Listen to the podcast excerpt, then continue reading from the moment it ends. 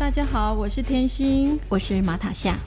我们身处在华人世界身心灵资源最丰富的台北，我们创造华语世界最多元的心灵播客节目《天马星空》。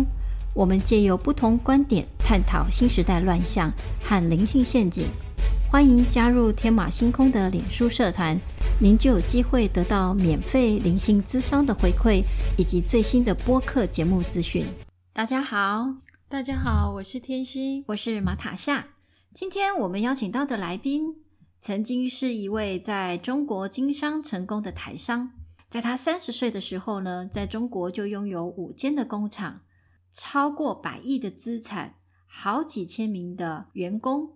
就在他达到人生事业巅峰、最风光的时候呢，一瞬间锒铛入狱，被抓进看守所了。那所谓“塞翁失马，焉知非福”，你永远不会知道老天爷的计划与安排。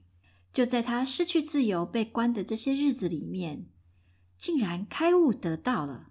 这是一个怎么样的转折过程呢？让我们开始今天的灵魂探索。蔡师兄，我可以请请你说明一下哦，你是如何从一个上百亿的一个成功商人，然后可以转变成为一个灵性的修行人？那这个中间的关键转折过程是什么呢？哦，各位大家好，我姓蔡，叫蔡平和，住在嘉义山上，一个小孩子，但我。从年轻一开始就想学一技术，所以说小孩子就去台北打打拼学技术。啊，这样一来，经过转转经经学到一点技术，所以说后来呢，一直做到退伍。哎，民国七十二年呢退伍娶了老婆，民国七十三年呢就开始创业做。这个电脑机箱的零件，那刚好那时候台湾正在起飞，我刚好碰到电脑机箱的零配件，所以说我在七十六年的时候就已经是赚到人世间的第一桶金啊！所以说这样一来呢，每一年的电脑机箱都有淡季的时间，我大概都会去大陆旅旅游两三个月啊，然后在那个民国七十六年左右一直在。在大陆旅游，再到七十八年左右呢，我旅游到广东呢，深圳呢那边去开了螺丝厂。哦啊，然后呢在那边做电脑零配件。哦，零配件呢一开始呢生意非常好，那也引进大陆很多台商哦进去里面生产。哦，这样一直在做那一年，大概我三十岁左右。啊，一直做做做做的蛮风光的。啊，那时候我在中国大陆呢也有。四五间工厂，几千个员工。那后来呢？因为呢，有个台商呢检举我走私，我在二零零三年呢被大陆呢用走私罪加去抓去关半年。那经过这半年当中呢，我在看守所里面连哭了三天呐，啊，哭得让我说，哎呀，人世间怎么这么苦啊？怎么会一瞬间自由被他关在这里？所以我大哭了三天之后啊，我忽然间清醒了，然后再被他抓到这个广州看守所。看守所里面呢，大概有三四十个人。龙蛇虎杂都在里面，那但是里面有留个三个台湾人在里面，所以说大陆这一招还做得蛮好的啊，让你们三个人可以聊心事。那我在里面碰到一个是台湾人的死刑犯，他已经在里面关了四年，但是呢，他是在里面呢，他心很静，他看到我刚进来一直哭，后来他就教我如何打坐修行，叫我把心放下来。是说既来之则安之诶，哦，后来的话我也就跟着他慢慢的学习这一块灵修，然后灵修当中呢，忽然间哇，好像智慧打开，我忽然间会说经讲道，我在看守所里面呢，都可以对那三四十个人说经讲道。后来我们那个仓里面呢，就不在里面一直在打架，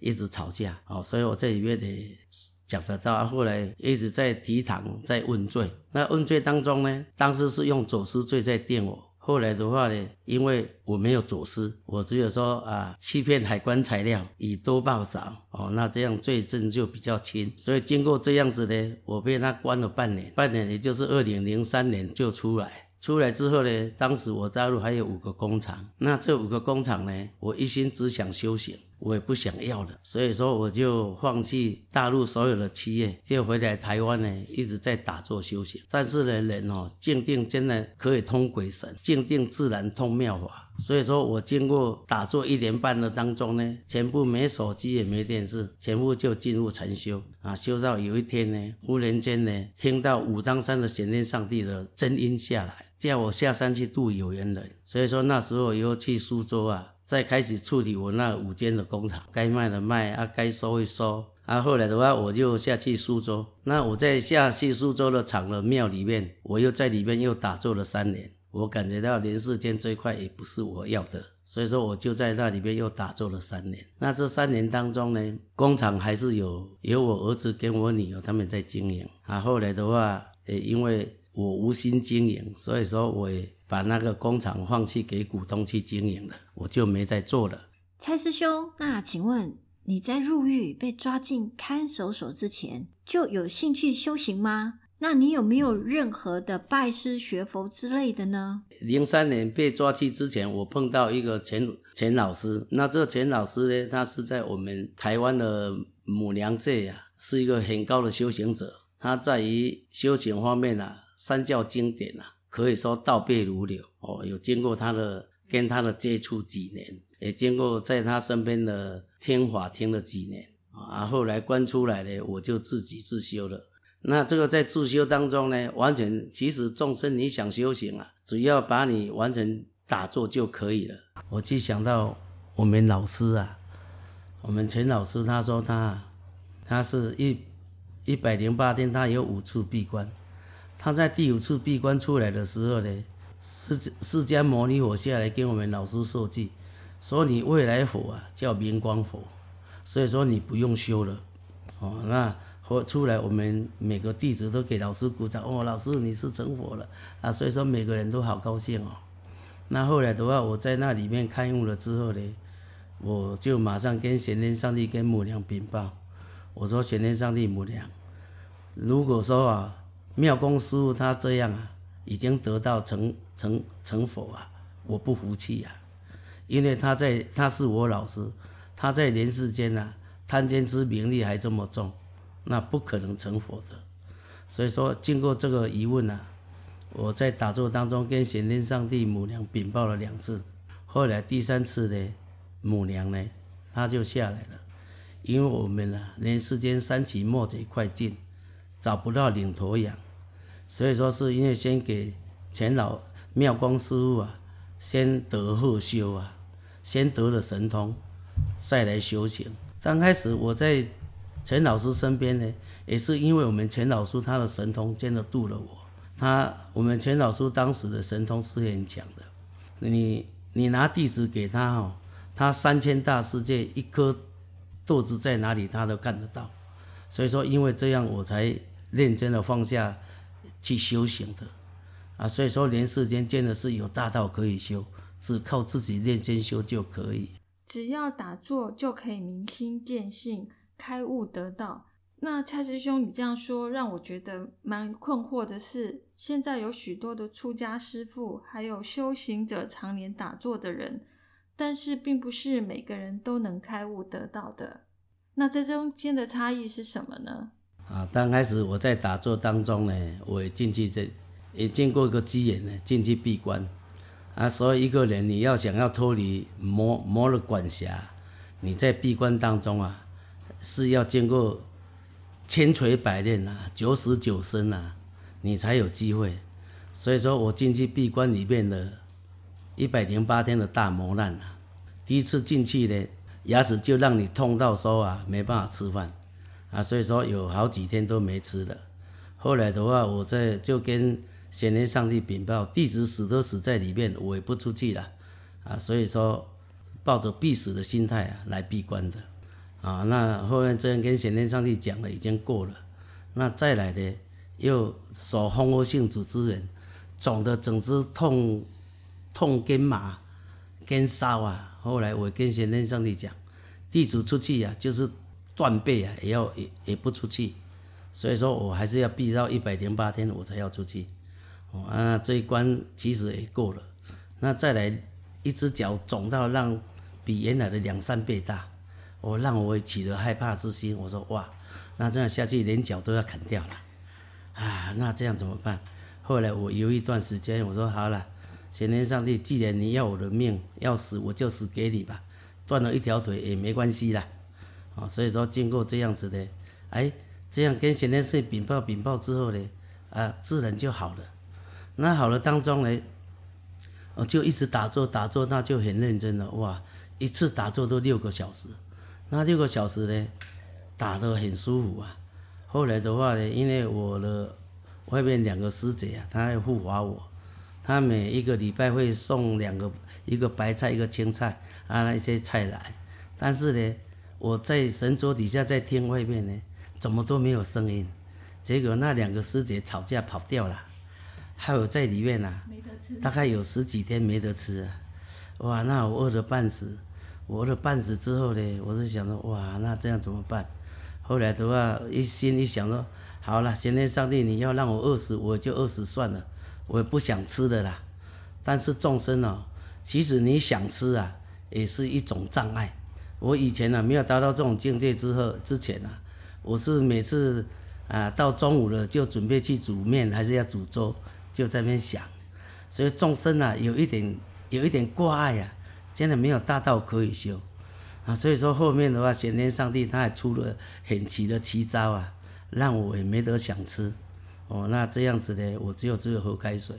那连续打了好几天的六个小时，一次都六个小时。忽然间呐，有一天呐，真一股真气呀，阴阳阴阳真气交汇啊，从我的前前冲冲开，冲开我整个头脑的八万四千毛细孔，哇！这样一冲开之后，我忽然间晕倒了。